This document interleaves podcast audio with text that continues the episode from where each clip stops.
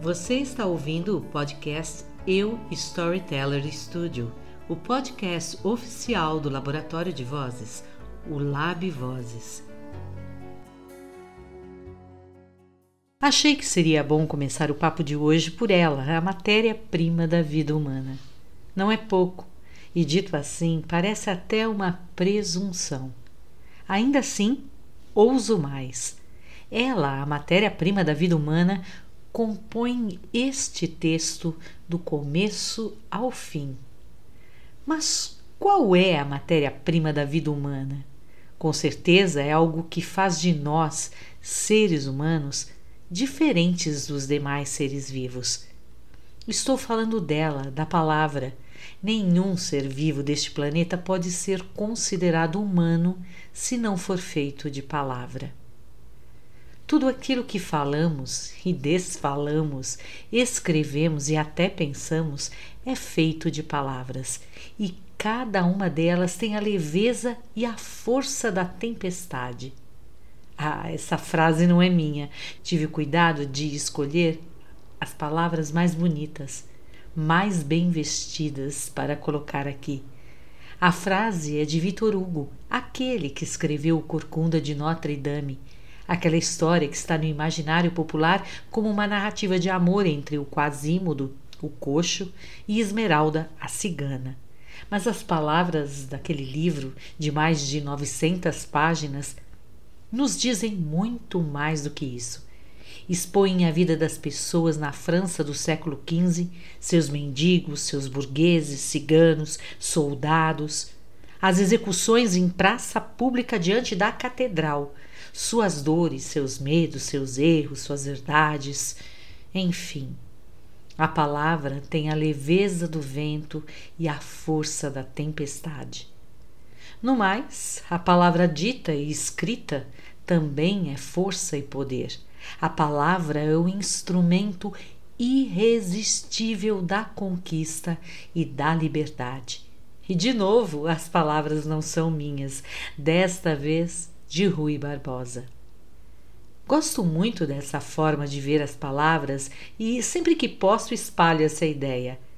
Devemos ter muita cura e não apenas cuidado com a palavra que sai das nossas bocas e atinge em cheio aos ouvidos dos outros, mais ainda da palavra marcada na folha do papel.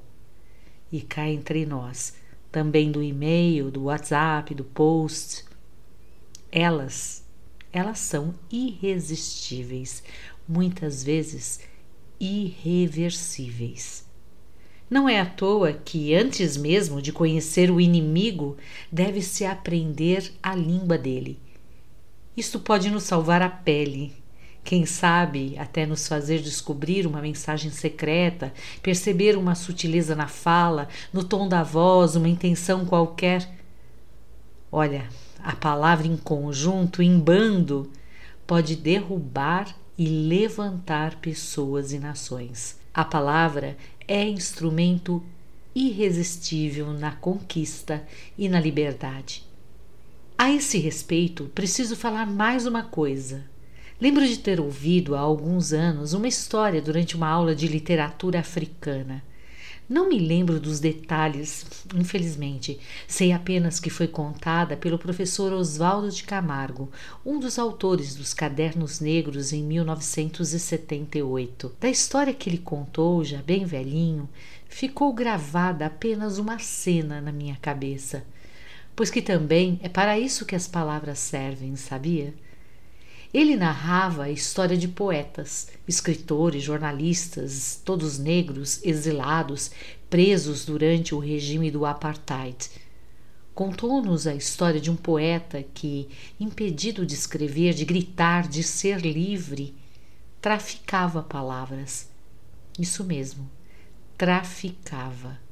Toda semana ou todo mês, eu já não me lembro, quando ele recebia a visita de um amigo na prisão, secretamente lhe passava um ou outro verso que guardava com muito cuidado escondido entre as gengivas. Um verso iludido, nada criminoso, afinal era só um verso. escrito com o hálito da injustiça e do sofrimento, mas repleto de palavras irresistíveis, irrepreensíveis, frases traficando vento e tempestade por ali, alguma coisa culpadas, totalmente doentes de conquista e de liberdade. Cheinhas de humanidade. E são estas as palavras das quais eu mesma queria lhes falar hoje.